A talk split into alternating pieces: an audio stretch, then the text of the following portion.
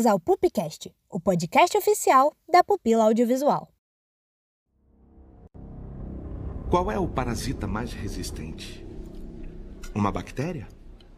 Um vírus? Um verme intestinal? O que o Sr. Cobb está tentando dizer? Uma ideia. Resistente, altamente contagiosa. Uma vez que uma ideia se aposse do cérebro, é quase impossível erradicá-la. Uma ideia que esteja totalmente formada, totalmente compreendida, fica na mente em algum lugar.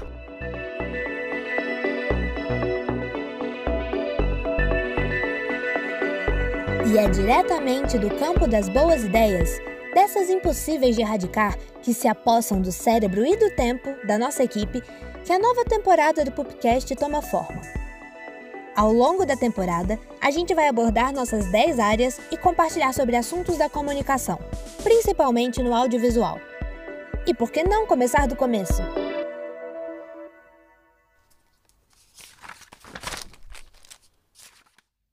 Os integrantes da equipe de criação, por mais diferentes que sejam, partilham de duas coisas em comum.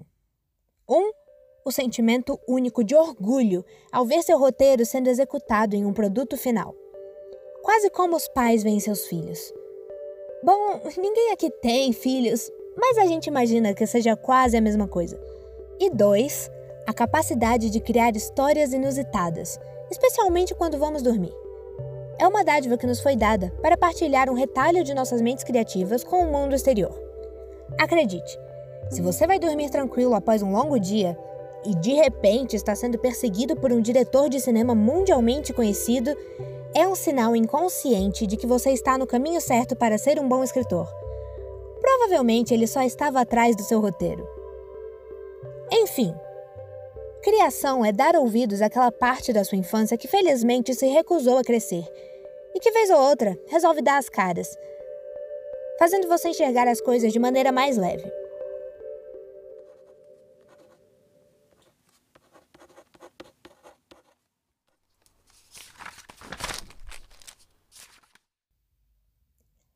Desde criança, sabia que queria escrever. As ideias surgiam, mas faltava a disciplina para concretizar algo. De monstros embaixo da cama.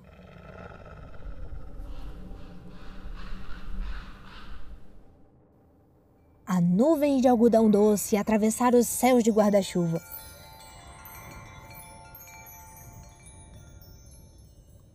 Para onde minha imaginação me levava, eu ia sem contestar se aquilo poderia ser real ou não. Eu morria de medo do escuro. Afinal, era quando os monstros invadiam o quarto e se espremiam nos 5 centímetros disponíveis debaixo da cama. Ai, eu também era fascinada por voar. Infelizmente, não nascemos com asas. E naquela época, eu não conhecia nenhum feitiço para flutuar vassouras. Bom, eu ainda continuo sem saber.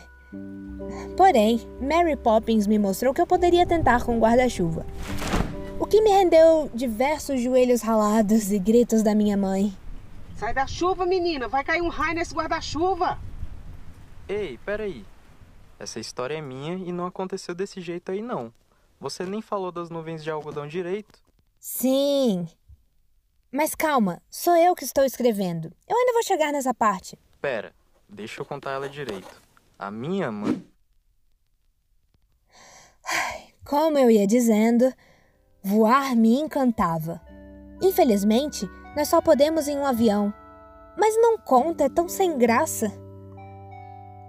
Aos cinco anos, fiz uma viagem de avião. Eu estava determinada a provar as nuvens.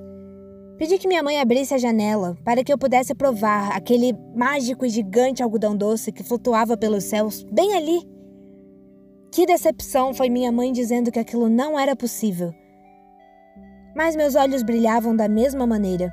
Não deu outra. Colei minha testa na janela até o fim da viagem. Pode ser que eu não tivesse provado as nuvens, mas eu sempre ouvia falar daquele tal bolinho de chuva. Bom, se a chuva vem das nuvens, ora, deve ser quase a mesma coisa, certo? o engraçado é que nunca deixamos de pensar essas coisas, elas só vão sendo esquecidas conforme a vida toma seus rumos. Mas é naquela parte que se recusa a crescer que essas ideias se prendem. Anos depois, eu finalmente provei o bolinho de chuva. E mesmo crescida, me decepcionei. A expectativa da garotinha de 5 anos ainda estava ali, em algum lugar.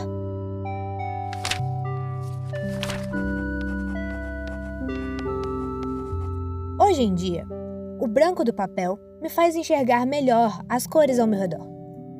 A graça da coisa está justamente aí. A liberdade que eu esperava atravessando os céus, encontrei fazendo as minhas histórias. Liberdade de fazer e imaginar o que eu quiser. Foi lendo e escrevendo que eu encontrei o par de asas que aquela minha versão, aquela lá, de muitos anos atrás, tanto, tanto almejava.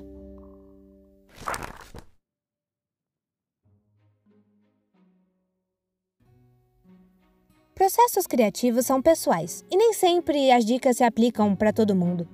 Mas ficou interessado? A Pupila indica. Existe muito conteúdo legal sobre roteiro no YouTube e PDFs de filmes disponíveis de forma gratuita. Além de diversos livros acessíveis, como os clássicos Story do Robert McKee e Manual do Roteiro de Sid Field. Existem também podcasts como Além do Roteiro e O Primeiro Tratamento, fora as ferramentas gratuitas como Celtics Writer Do It, que te auxiliam na formatação para que você possa escrever sem problemas. Esperamos que tenham gostado do podcast. Nos vemos em breve!